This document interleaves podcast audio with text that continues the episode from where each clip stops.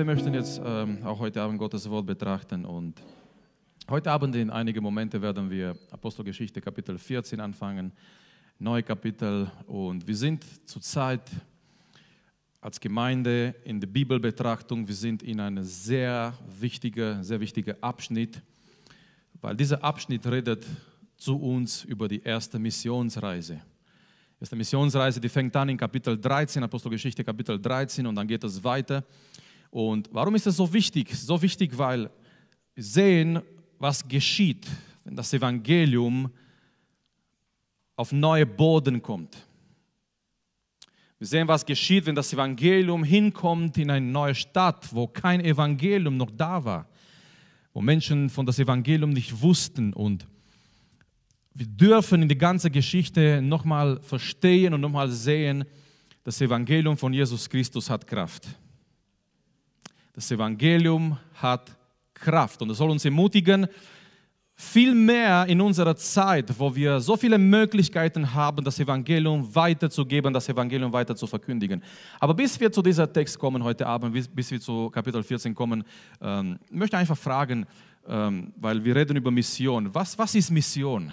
Ganz wichtig zu, zu verstehen, ganz wichtig zu behalten, ganz wichtig zu wissen, was ist überhaupt Mission? Weil es kann sein, Geschwister, wir haben diese... Äh, teilweise gute Antwort, aber inkomplett, indem wir vielleicht sagen, ja, Mission ist, wenn irgendjemand berufen ist und er geht nach Afrika, er geht äh, irgendwo weit weg von zu Hause und er geht irgendwo in ein fremdes Land, er muss sich anpassen zu einer neuen Kultur, muss eine neue Sprache lernen und sehr oft denken wir oder sehr oft begrenzen wir Mission nur zu diesem Aspekt. Was ist eigentlich Mission? Und lasst uns miteinander reden vielleicht hören wir einige Antworten von, von euch. Wer möchte sagen, was, was denkt ihr, was ist Mission?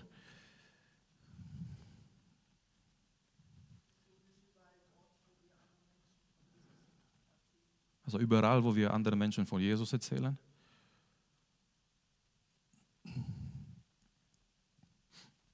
Was könnten wir noch sagen? Was ist Mission? Ein Auftrag, unser Auftrag. Ich habe mal die Woche gedacht und ich habe überlegt, Mission ist, der Heilige Geist durch die Ortsgemeinde erreicht und verändert die Welt.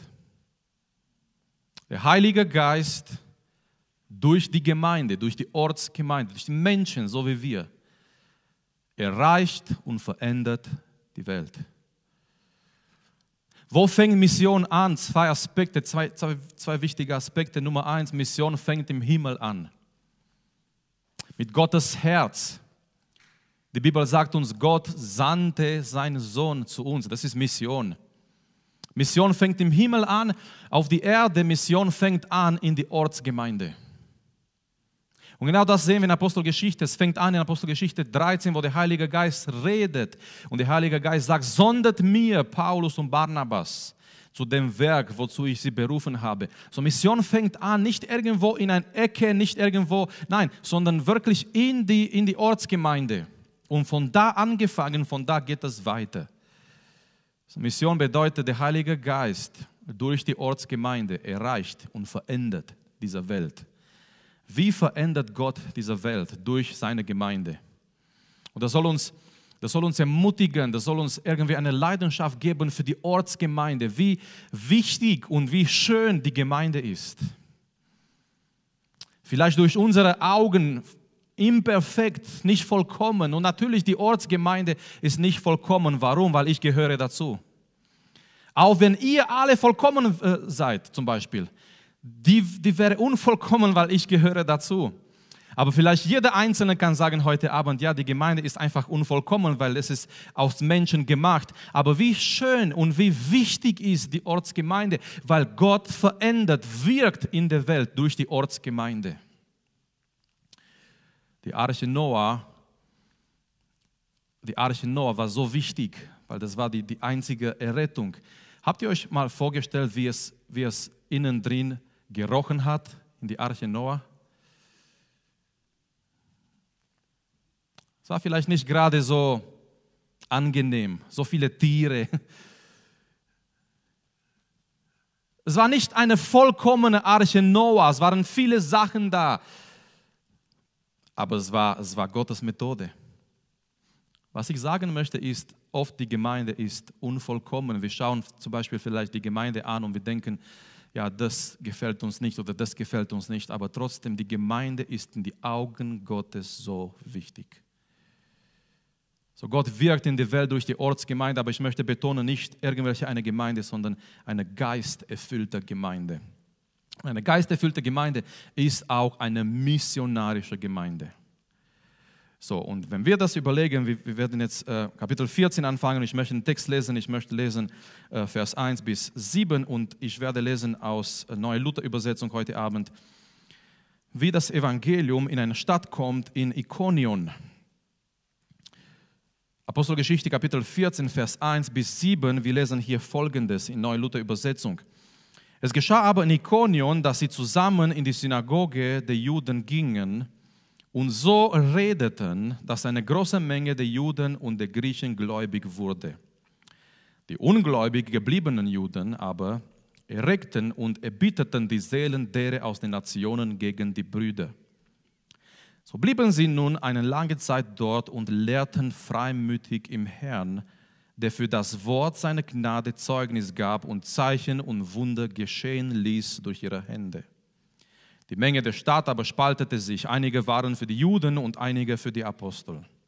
Als sich aber ein Ansturm deren aus den Nationen und der Juden und ihren Obersten erhob, um sie zu misshandeln und zu steinigen, entflohen sie, als sie es erfuhren, in die Städte Lykaoniens und Lystra und Derbe und deren Umgebung und predigten dort das Evangelium. Mission ist, der Heilige Geist durch die Ortsgemeinde erreicht die Welt und verändert diese Welt. Mission fängt mit Gottes Herz. Er gab seinen Sohn, er sandte seinen Sohn. Mission fängt in die Ortsgemeinde, indem er zu die Gemeinde redet. Indem er zu die Gemeinde redet und so wie wir gehört haben, er gibt uns einen Auftrag.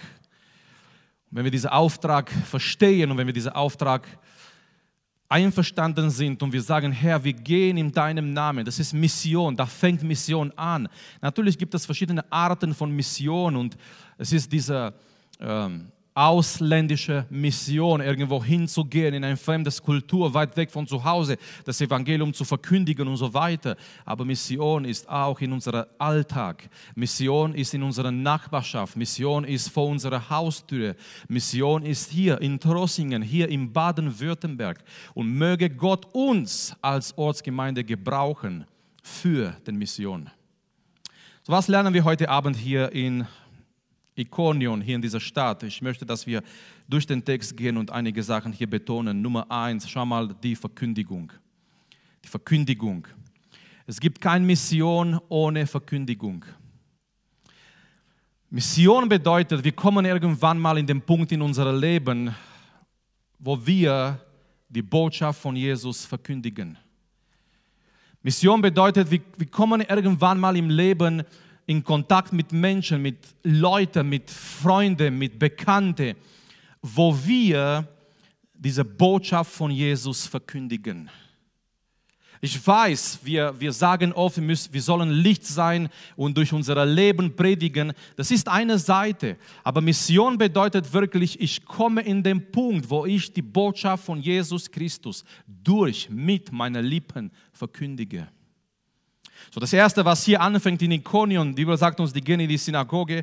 Wir haben schon in die anderen Städte gesehen, das war Paulus Methode, weil ähm, in, alle, in all dieser Städte, es war eine Synagoge da und er geht gleich zu den Juden, weil das war sein erster Kontakt da mit dieser Stadt oder in dieser Stadt. So Paulus hat diese Weisheit vom Herrn und er geht in die Synagoge und Vers 1 sagt uns auf jeden Fall eine sehr interessante Sache. Vers 1 sagt uns, die haben so geredet.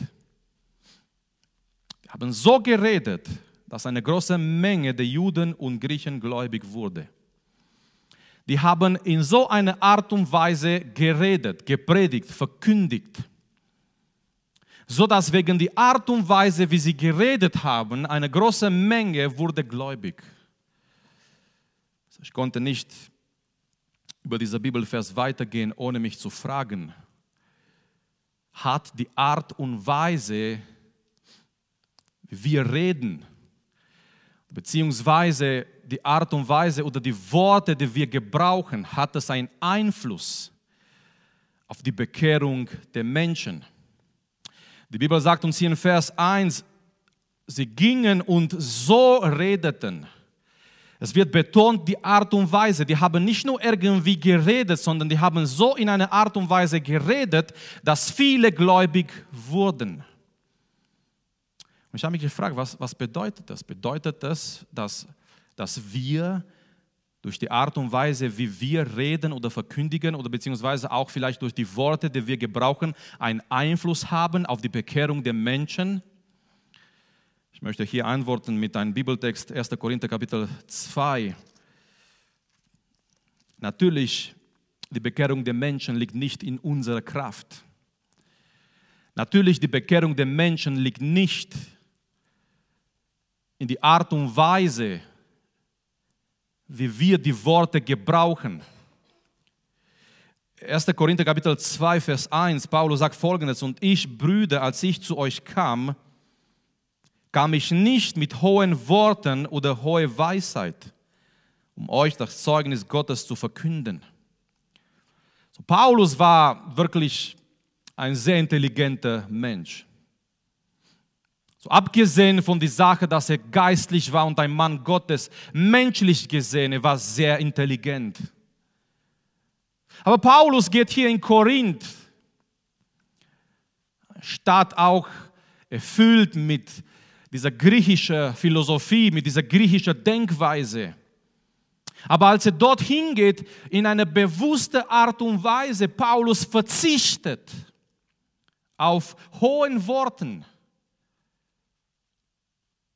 auf diese menschliche, hohe Weisheit, um das Zeugnis Gottes zu verkündigen. Verzichtet bewusst auf diese Sachen, sagt er. Vers 2, denn ich entschied mich, entscheidet sich, obwohl er ist ein sehr intelligenter Mensch, hat viel gelesen. Er konnte diese, zu diesen Menschen kommen, sie erreichen mit ihren eigenen Waffen sozusagen, indem er über das griechische Philosophie spricht und, und solche ähnliche Sachen. Aber er sagt hier, er hat sich entschieden, Vers 2, nichts anderes unter euch zu wissen als allein Jesus Christus und ihn als den Gekreuzigten. Ich war bei euch in Schwachheit, in Furcht, und mit großem Zittern. Mein Wort und meine Predigt bestand nicht in überredenden Worten menschlicher Weisheit, sondern in Erweisung des Geistes und der Kraft, damit euer Glaube nicht auf Menschenweisheit, sondern auf Gottes Kraft beruhe. Ist das nicht interessant? Ist das nicht wunderbar? Wir reden Weisheit unter den Vollkommenen, aber nicht eine Weisheit dieser Welt, auch nicht der Obersten dieser Welt, die vergehen. So Paulus sagt, bewusst. Er hat einfach geredet in Furcht, in Zittern. Und diese Bekehrung der Korinther lag nicht an die Art und Weise, wie er geredet hat, sondern an der Heilige Geist. Und hier müssen wir echt aufpassen, weil wenn wir denken, wenn wir denken, dass wir Menschen bekehren können durch irgendwelche menschlichen Methoden, dann werden wir alles tun, was in unserer Kraft ist, um diese Methoden zu gebrauchen. Wenn wir denken, dass wir irgendwelche, und, wenn, wenn, ein, wenn eine Gemeinde, wenn Christen denken, dass sie irgendwelche Tricks gebrauchen können, um Menschen zu bekehren, und das sehen wir leider heutzutage viel zu oft im Christentum. Es fehlt dieser Vertrauen im Gottes Geist dass wenn wir das Wort predigen, Gottes Geist in der Lage ist, das Wort zu nehmen und die Herzen zu erreichen. Oft denken wir, wir müssen noch etwas dazu tun als Menschen. Wir müssen noch irgendwelche menschliche Methoden, Tricks gebrauchen, um irgendwie die Menschen zu erreichen. und, und es fällt oft eben dieser komplette Vertrauen auf den Heiligen Geist. Heiliger Geist ist, ist Gott und ist mächtig und in der Lage, ohne unsere Methoden, wenn das Evangelium gepredigt wird, Menschen zu erreichen. Aber was, macht, was meint hier Gottes Wort, wenn die Bibel uns hier sagt, und sie redeten so, sie haben so geredet. Und die neue Genfer Übersetzung hilft uns, aber nicht nur die neue Genfer Übersetzung, sondern auch andere Übersetzungen, zum Beispiel in Englisch, die sagen uns ganz klar, sie redeten mit Vollmacht. So, die Betonung hier ist nicht auf ihre Weisheit, wie sie geredet haben oder die Worte, die sie gesucht haben. Die Betonung hier ist auf, die, auf diese Vollmacht, auf diese Autorität, auf die Tatsache, dass ihr Reden, die Reden, die sie gehabt haben, die Verkündigung, die sie gehabt haben, unter Gottes Vollmacht, unter Gottes Salbung war. Und Geschwister, das ist die Verkündigung, die wir brauchen. Das ist die Verkündigung, die wir brauchen. Eine Verkündigung mit Vollmacht. Was nützt es, wenn zum Beispiel meine Worte jemanden beeindrucken, aber es bleibt nur so viel? Was nutzt es zum Beispiel, wenn wenn menschliche Worte uns ein gutes Gefühl geben oder beeindrucken, aber es bleibt nur so viel. Wir brauchen, und, und, und versteht mich nicht falsch, ich denke, wenn wir verkündigen, wenn wir predigen, wir sollen auch aufpassen, was wir, was wir für Worte wir aussuchen. Weil wir stehen mit unserem Dienst vor einem heiligen Gott. Aber wir brauchen eine Verkündigung, die mit Vollmacht ist, mit Salbung, mit Autorität.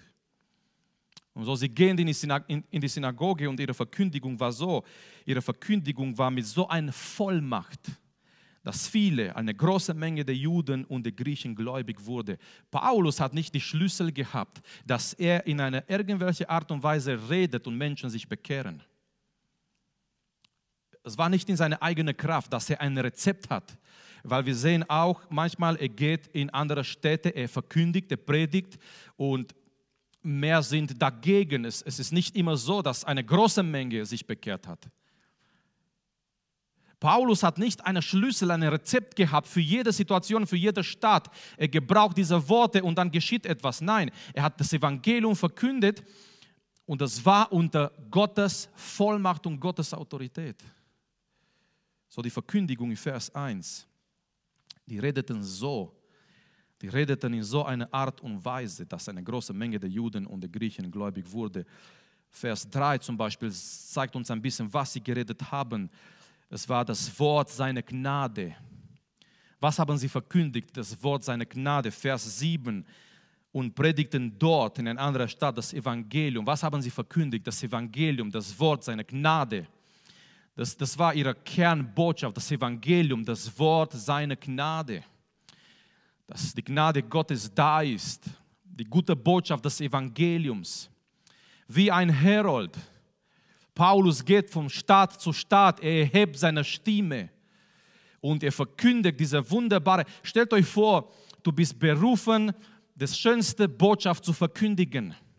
Das verkündigst du nicht irgendwie mit leiser Stimme. Du verkündigst das nicht irgendwie mit Angst, mit Furcht, mit irgendwie nein, sondern du weißt, das ist die größte Botschaft überhaupt. Ich glaube, er hat es mit lauter Stimme, mit Freude, mit Vollmacht verkündigt. Weil das ist die Botschaft des Evangeliums. So, Nummer eins, wir haben die Verkündigung. Nummer zwei, wir haben ähm, Widerstand. Wir haben Widerstand in Iconium. Vers 2, die ungläubig gebliebenen Juden andere Übersetzungen sagen die Ungehorsamen. Aber diese zwei negative Eigenschaften, die, die gehen miteinander zusammen, ungläubig und ungehorsam, ungehorsam und ungläubig. Diese ungläubige, ungehorsame Juden, die bewusst gegen diese Botschaft waren, die haben die Seelen deren aus den Nationen erbittert und erregt, Widerstand. Aber das ist nicht etwas Neues. Überall, wo das Evangelium hinkommt, es gibt immer Widerstand. Warum? Aus dem ganz einfachen Grund, Satan weiß, dass das Evangelium Kraft hat. Und sobald, sobald solche Menschen Gottes kommen, sobald jemand sich entscheidet, das Evangelium zu verkündigen. Vielleicht bist du hier heute Abend und, und du bist nicht berufen, hier vorne zu stehen oder zu predigen, aber du bist berufen, du bist berufen, jeder ist berufen, das Evangelium zu verkündigen. Das war eine gute Stelle für eine laute Amen. Aber lassen wir für ein anderes Mal, wenn wir fit sind. Ähm, jeder von uns ist berufen, das Evangelium zu verkündigen. Und hier ist die Sache, sobald wir uns entscheiden, sobald wir sagen, ich möchte das tun, ich möchte irgendwo in mein, in mein Umfeld, ich möchte das Evangelium verkündigen, es wird immer Widerstand geben.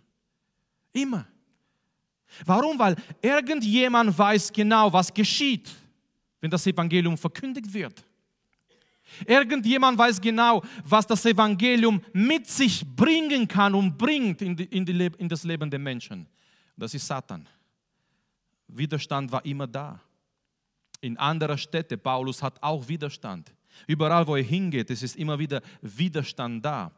Das soll uns nicht wundern, Geschwister, als Jesus auf dieser Erde war und Jesus hat Gottes Werk getan, es war immer wieder Widerstand da.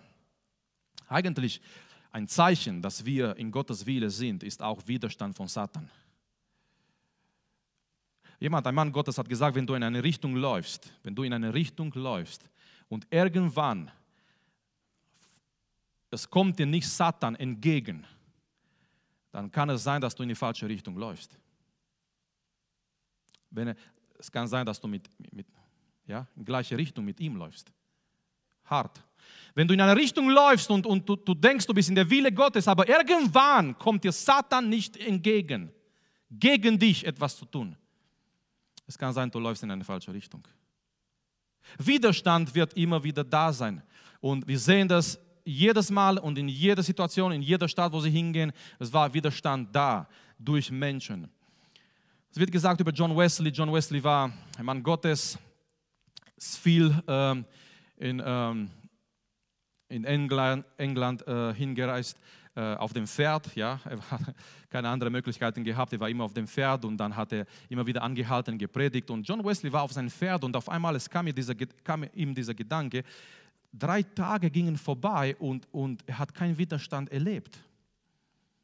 So John Wesley hat sein Pferd geparkt und er hat angefangen zu beten. Hat gesagt, Herr, ist, ist dein Hand noch über mein Leben? Seit drei Tagen erlebe ich keinen Widerstand von dem Feind. Ist es, ist es alles in Ordnung mit mir? Ist dein Hand noch über mein Leben? So ernst hat dieser Mann gebetet. Weil er hat gesehen, in seinem Leben, in seinem Dienst war kein Widerstand da. Als er gebetet hat, hat er auf einmal Geräusche gehört und nach links, nach rechts.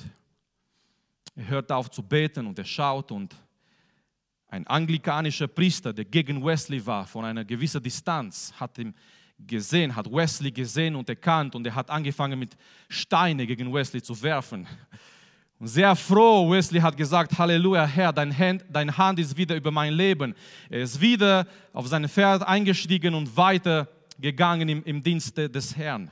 Er hat wieder dieser Widerstand als eine positive Sache interpretiert. Und schau mal, ich möchte etwas lesen aus 1. Korintherbrief, Kapitel 15, was Paulus hier sagt, ist eine sehr interessante Bibelstelle. 1. Korinther, Kapitel 15, er sagt hier zum Schluss die Grüße an die Gemeinde und Oft, wenn er diese Grüße sagt, er sagt, er spricht auch über seine Zukunftspläne. 1. Korinther Kapitel 16, Entschuldigung, 1. Korinther Kapitel 16, Vers 8. Er sagt hier im Vers 8 folgendes: Ich werde aber bis Pfingsten in Ephesus bleiben. So Paulus sagt, das ist sein Plan. Er möchte bis Pfingsten in Ephesus bleiben. Paulus, warum? Gefällt es dir so gut in Ephesus? Es war ein, ein sehr großer Stadt, das was wir heute nennen würden, äh, ein, eine Megacity, ja. Äh, sehr interessante Stadt, von mehreren äh, Sichten. Aber Paulus sagt, ich werde bis Pfingsten in Ephesus bleiben. Warum? Vers 9. Denn mir ist eine große und wirksame Tür geöffnet worden. So Paulus sagt, ich werde hier bleiben, weil es wurde mir, es ist ja nicht er macht das, sondern jemand hat diese Türe geöffnet. Halleluja, das ist Gott, das ist der Herr. Aber schau mal, was er weiter sagt. Und es gibt viele Gegner. Paulus sagt, es wurde mir eine wirksame, große Tür geöffnet worden. und es gibt viele Gegner. Sehr oft, wenn Gott eine Türe öffnet, es gibt viele Gegner. Aber Paulus sagt, ich werde in Ephesus bleiben, weil es wurde mir eine große, wirksame Tür geöffnet. Es gibt viele Gegner, aber ich bleibe noch, weil die Türe ist geöffnet. So, wenn Gott eine Türe öffnet in dein Leben, es kann sein, es kommt Widerstand. Aber dann kommen wir zum dritten Punkt hier in Ikonion und zwar ausharren. Ausharren bedeutet, auch wenn Widerstand kommt, wir geben nicht auf. So, was machen hier die Apostel? Vers 3. So blieben sie nun eine lange Zeit dort. Wo? In Ikonion. Dort, wo auf einmal Widerstand ist, die Juden sind gegen die Brüder die Juden, sie erbieten die Seelen derer aus den Nationen gegen die Brüder. Aber Vers 3 sagt uns, sie bleiben noch dort in dieser Widerstand, in dieser schwierigen Situation, weil Nummer 3, was wir hier sehen in dieser Missionsreise in Ikonion, ist Ausharren. Ausharren bedeutet, ich gebe nicht auf. Wenn der Widerstand kommt, ich bleibe dran. Es ist ganz wichtig, ganz, ganz wichtig zu wissen, wo wir sind. Und wenn wir wissen, wir sind da, wo wir hingehören in der Wille Gottes, dann müssen wir dranbleiben. Da müssen wir dranbleiben. So das Ausharren, die geben nicht auf. Lass mich zu, zum nächsten Punkt gehen. Ich glaube, das ist Nummer vier. Bestätigung. So, wir sehen die Verkündigung, wir sehen Widerstand, wir sehen hier Ausharren, die bleiben dran, die geben nicht auf. Nummer vier, Bestätigung. Und lasst uns auch immer wieder dafür beten, weil ich glaube, das brauchen wir auch heute. Was meine ich hier durch Bestätigung? Ich meine, Gott, Gott bestätigt sein Wort. Vers 3, so blieben sie nun eine lange Zeit dort und lehrten freimütig im Herrn so, trotz dieser Widerstand, sie, sie lehren, sie sprechen freimütig im Herrn. Schau mal, dieser Mut, diese Freiheit war nicht in ihrer eigenen Person, sondern im Herrn. Aber jetzt kommt diese Bestätigung, Vers 3, der für das Wort seiner Gnade Zeugnis gab und Zeichen und Wunder geschehen ließ durch ihre Hände. So Gott bestätigt sein Wort. Wir sehen hier diese Bestätigung, nicht nur hier, sondern auch in anderer Stelle. Gott bestätigt sein Wort in verschiedenen Art und Weisen, aber oft macht er das so, dass er, dass er Zeichen und Wunder geschehen lässt. Und ich liebe hier diesen Ausdruck. Es sind nicht die Apostel, die die Zeichen und Wunder tun, sondern Gott lässt das geschehen, um sein Wort zu bestätigen, um sein Wort zu, zu, zu, zu befestigen dort in Ikonion. Gott lässt hier Zeichen und Wunder geschehen durch ihre Hände. Möge Gott jedes Mal sein Wort bestätigen. Auch durch Zeichen und Wunder. Aber ich glaube, die schönste Bestätigung ist, wenn das Wort verkündigt wird und Menschen gerettet werden. Ist das nicht das größte Wunder, was wir leben können? Aber möge Gott jedes Mal, wenn sein Wort verkündigt ist, lasst uns auch dafür beten, auch, auch zu Hause, auch wenn wir hier sind im Gottesdienst und jemand predigt, egal wer predigt, lasst uns immer beten und sagen, Herr, bestätige dein Wort. Bestätige dein Wort durch dein Wirken, auch durch Zeichen und Wunder. Wer sagt uns oder wer hat uns gesagt, dass Zeichen und Wunder aufgehört haben? Die haben nicht aufgehört. Warum? Weil unser Gott derselbe ist. Er hat sich nicht begrenzt zu irgendwelchen äh, Zeitpunkt zu sagen, so bis hierher Zeichen und Wunder und mehr kommt es nicht. Unser Gott ist derselbe. Er kann immer noch befreien und heilen und wirken. So beten wir, dass Gott sein Wort bestätigt, auch heute. Ich liebe die Stelle in Markus Kapitel 16, ganz zum Schluss, nach Jesu Himmelfahrt. Und wenn wir so die Geschichte lesen von Jesu Himmelfahrt, dann haben wir so kurz den Eindruck, er ist jetzt weg und die Jünger sind alleine. Aber das ist nicht der Fall, auch wenn Jesus zum Himmel gefahren ist. Jesus ist mit uns, mit der Gemeinde, mit seiner Gemeinde. Und ich möchte die letzten zwei Bibelverse lesen in Markus Kapitel 16. Der Herr wurde dann, nachdem er mit ihnen geredet hatte, in den Himmel aufgenommen und setzte sich an Gottes rechte Seite. Das ist ganz wichtig. Ganz wichtig, dieses Bild zu haben über Jesus. Er ist an Gottes rechter Seite. Das ist ein Platz der Vollmacht, der Autorität. Vers 20. Sie aber, die Gemeinde, die Jünger, sie aber gingen hinaus. Das ist Mission. Sie aber gingen hinaus und predigten überall, während der Herr mitwirkte und das Wort durch die mitfolgenden Zeichen bestätigte. Amen, sagt Markus. So, sie gingen hinaus, um das Wort zu predigen, währenddem, währenddem der Herr mitwirkte. Was für ein schönes Bild. Hier ist der, der auferstandene Herr, der Herr, der zum Himmel gefahren ist. Und die Gemeinde geht, die gehen hinaus, die gehen überall, die gehen predigen. Aber die sind nicht alleine. Der Herr wirkt mit, indem er sein Wort bestätigt. Möge dein Zeugnis in deinem Alltag, da wo du bist, von Gott bestätigt werden. Manchmal geben wir Zeugnis und wir sind schwach in unsere Worte und es kommen so viel, es kommt manchmal Widerstand und es kommen so viele Fragen. Aber möge Gott das Zeugnis von jeder einzelne von uns, da wo wir dieses Zeugnis weitergeben, bestätigen, sodass die Menschen merken, spüren, sehen, es ist etwas dran. Ich möchte schließen dann hier in Apostelgeschichte Kapitel 14 mit. Die Bibel zeigt uns hier, was geschieht. Eine Sache, was geschieht, wenn das Evangelium verkündigt wird. Und natürlich, wir wissen und wir glauben es und wir verstehen aus Gottes Wort erstmal, wenn das Evangelium verkündigt wird, Menschen werden gerettet, Menschen werden befreit. Es gibt aber auch eine Sache, was, was immer wieder geschieht, wenn das Evangelium irgendwo hineinkommt. Und zwar, das Evangelium bringt eine gewisse Spaltung. Vers 4, die Menge der Stadt aber spaltete sich. Einige waren für die Juden und einige für die Apostel. Es kommt sogar Vers 5 und 6 zu einer schwierigen Szene, die müssen fliehen, weil die wollen sie steinigen. Aber weil das Evangelium dahin kommt und, und die Menschen, die, die können, Geschwister, die Menschen dieser Welt, die können nicht neutral bleiben, was das Evangelium angeht. Entweder bin ich für das Evangelium oder bin ich nicht und ob wir es wollen oder nicht, in einer gewissen Art und Weise das Evangelium spaltet. Hier ist die frohe Botschaft. Hier ist, hier ist das beste Botschaft, was es überhaupt gibt. Und diese Botschaft, diese Botschaft hineinkommt, manchmal in eine Familie, manchmal in einen Freundekreis, in eine gewisse Art und Weise diese Botschaft spaltet je nachdem, wie die Leute sich zu dieser Botschaft stellen. Ich möchte etwas lesen, was Jesus sagt in Matthäus Kapitel 10. Das sind ganz direkte Worte von Jesus. Matthäus Kapitel 10, Vers 34. Ihr sollt nicht meinen, dass ich gekommen bin, um Frieden auf die Erde zu bringen.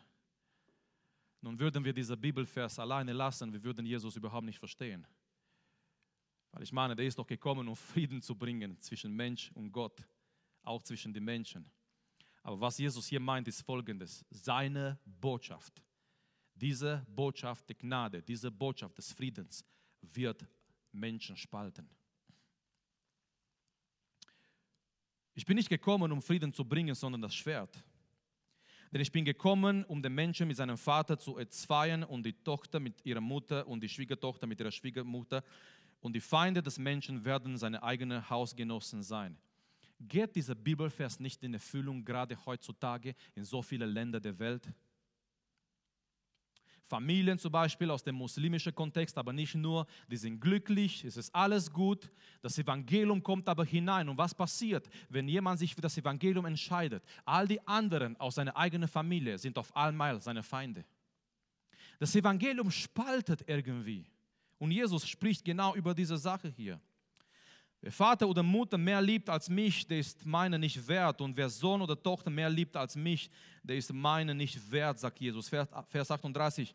Und wer nicht sein Kreuz auf sich nimmt und mir nachfolgt, der ist meine nicht wert.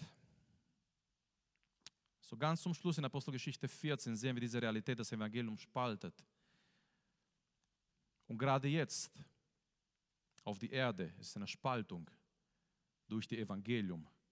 In dem Sinne, dass, dass manche Menschen an das Evangelium halten und manche Menschen, sie widerstehen das Evangelium. Und die Bibel sagt uns, diese, diese Situation wird bis zu Gericht gehen. Eines Tages wird die Menschheit, die ganze Menschheit, gespaltet werden wegen des Evangeliums und wegen Jesus Christus. Manche, die zu seiner rechten rechte Seite sind und manche, die zu seiner linken Seite sind. Manche, die ihm nachfolgen, die mit ihm sind. Diese Spaltung des Evangeliums wird bis zu Ende, bis zu Gericht gehen, wenn für das, für das allerletzte Mal die Menschheit, die ganze Menschheit, die wir, die wir so kennen, wie wir jetzt die heute Abend kennen, es wird gespaltet, aber nur in zwei. Wir machen heute so viele, ähm, so viele Tops, ja, und so viele, wir, wir unterscheiden die Menschen, ja, reiche Menschen, äh, arme Menschen, Menschen, die viel gelernt haben, Menschen ohne Schule, äh, Menschen, die so sind, Menschen, die so sind, Menschen, die so sind, Menschen, die so sind. Das ist in die, in die Augen Gottes überhaupt nicht wichtig. Wir trennen manchmal Menschen nach so vielen Kriterien, aber das ist in die, die Augen Gottes überhaupt nicht wichtig. Es gibt zwei Arten von Menschen auf dieser Erde. Das sind Menschen, die das Evangelium folgen und das sind Menschen, die das Evangelium nicht akzeptiert haben. Und diese Spaltung ist da und das ist durch das Evangelium und das wird dann auch bis dahin gehen zum letzten Tag zum Gericht, wenn wegen des Evangeliums die Menschheit wird getrennt werden. Aber bis dahin, Geschwister, dieser Zeit der Gnade, lasst uns das Evangelium verkündigen. Weil das Evangelium, das Evangelium wurde nicht dafür gegeben, um zu spalten, sondern eben um Frieden zu schaffen. Es ist diese, diese Einstellung der Menschen gegenüber des Evangeliums, was letztendlich spaltet. Aber das Evangelium wurde gegeben, um Friede mit Gott zu haben. So, wir sehen heute Abend hier in Ikonion, in dieser Stadt, wenn das Evangelium hineingeht, wir sehen die Verkündigung. Das war eine Verkündigung mit Macht, mit Salbung, könnten wir sagen. Das war eine Verkündigung in Jesus zentriert. Das ist ganz wichtig. Die Botschaft der Apostel war das Evangelium von Jesus Christus. Es war nicht, finde dich selbst, fünf Schritte glücklich zu sein. Oder ich verkündige euch die Botschaft, mit dieser Schritte kannst du reicher werden und so weiter. All das, was wir leider oft manchmal in sogenannten christlichen Kreisen manchmal hören. Irgendwelche Rezeptpredigten, die letztendlich nicht funktionieren. Wir brauchen das Evangelium, weil das Evangelium funktioniert. So sie kommen und das ist die Verkündigung. Zweitens, wir sehen Widerstand. Es ist immer Widerstand da und wenn du dich entscheidest, das Wort zu verkündigen, Zeugnis zu geben, es wird Widerstand da sein.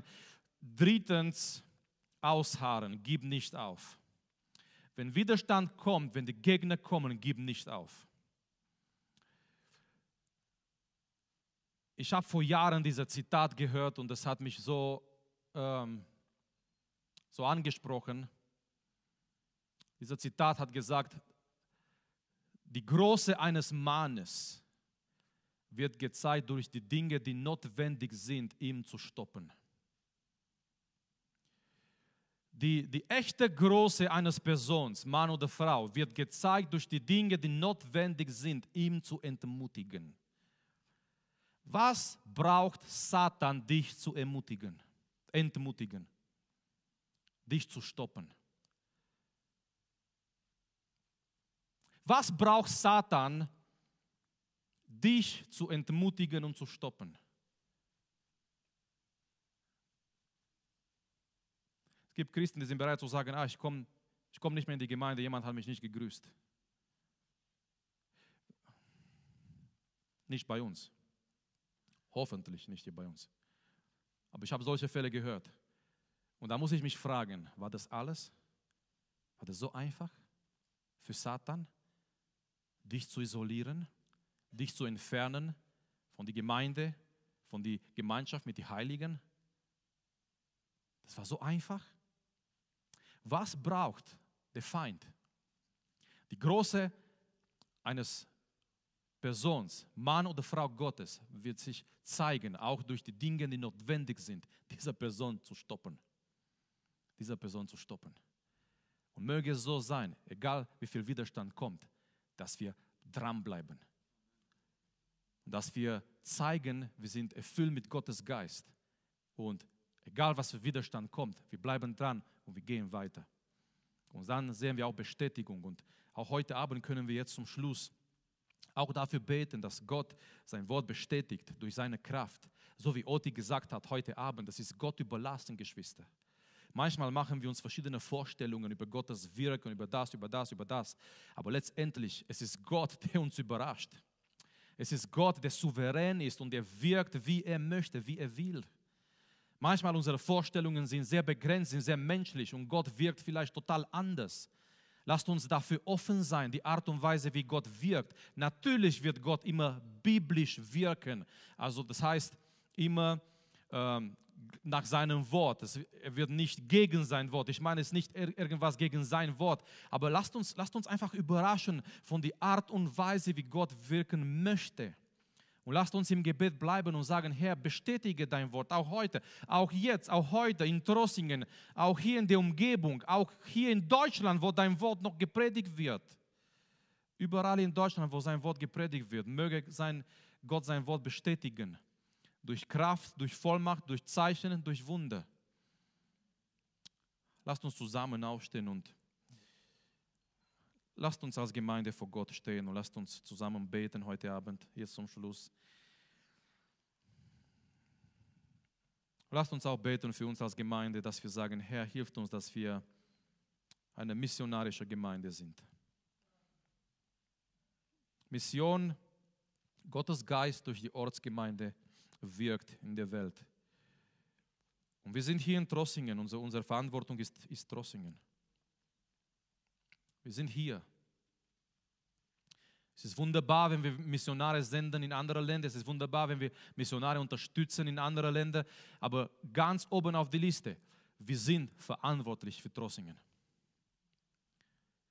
Hier sind wir als Ortsgemeinde, um missionarisch zu sein, hier in Trossingen, in die Umgebung und weiterhin. So lasst uns beten, dass Gott uns gebraucht. Lasst uns beten, dass Gott uns Weisheit gibt und Türe öffnet, so wie damals bei Paulus, 1. Korinther 16. Eine große Türe ist mir geöffnet. Lasst uns beten, dass Gott uns Möglichkeiten schenkt, dass Gott uns Türe öffnet, dass Gott uns Weisheit gibt, wie wir das Evangelium nach außen, draußen bringen können in der Welt, wo es noch andere Menschen das Evangelium hören können, damit sie die Möglichkeit haben, zu Gott zu kommen und sich zu bekehren. Lass uns dafür beten heute Abend. Vater, wir stehen vor deinem Thron, Herr. Wir danken dir, Herr, für, für deine Gegenwart, Herr. Wir danken dir für die Gemeinschaft mit dir heute Abend. Wir danken dir für dein Wort, Vater. Und wir beten auch heute Abend, Herr. Überall, wo dein Wort gepredigt wird auf der Welt, Vater wir beten für Trossingen, wir beten für Deutschland, Herr, wir beten für Baden-Württemberg. Überall, wo dein Wort verkündigt wird, Vater, bestätige dein Wort, Vater. Bestätige dein Wort mit und durch deine Kraft, Herr. Bestätige dein Wort durch Zeichen, durch Wunder.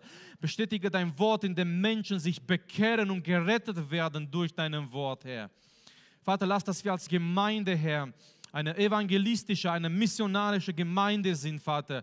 Herr, öffne unsere Augen, gib uns Möglichkeiten, öffne Türen für uns als Gemeinde, Herr. Wirksame Türen, Herr, die wir, wo wir die Möglichkeiten haben, dein Wort zu verkündigen, Herr.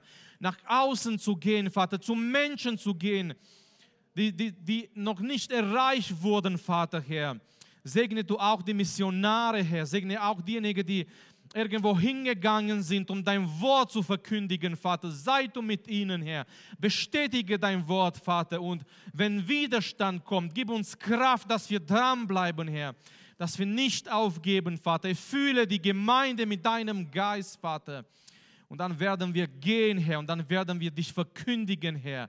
Dann werden wir bereit sein, Herr, auch nach, nach außen Zeugnis zu geben. Ich bete, Herr, auch jetzt, auch für die kommende Woche, für jede Einzelne, der Zeugnis gibt, Vater, bestätige sein Zeugnis, Herr. Lass das dein Zeugnis Kraft da draußen in der Welt, Vater, und lass das, dass die Menschen das Evangelium von Jesus Christus hören, Herr.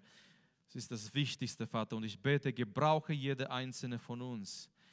Jeder von uns ein Evangelist, jeder von uns ein Missionar, jeder von uns von dir gebraucht, um das Evangelium in der Welt zu tragen, in Jesu Namen. Und gib uns, Herr, deine Kraft und deine Weisheit und deine Liebe weiterhin. Amen.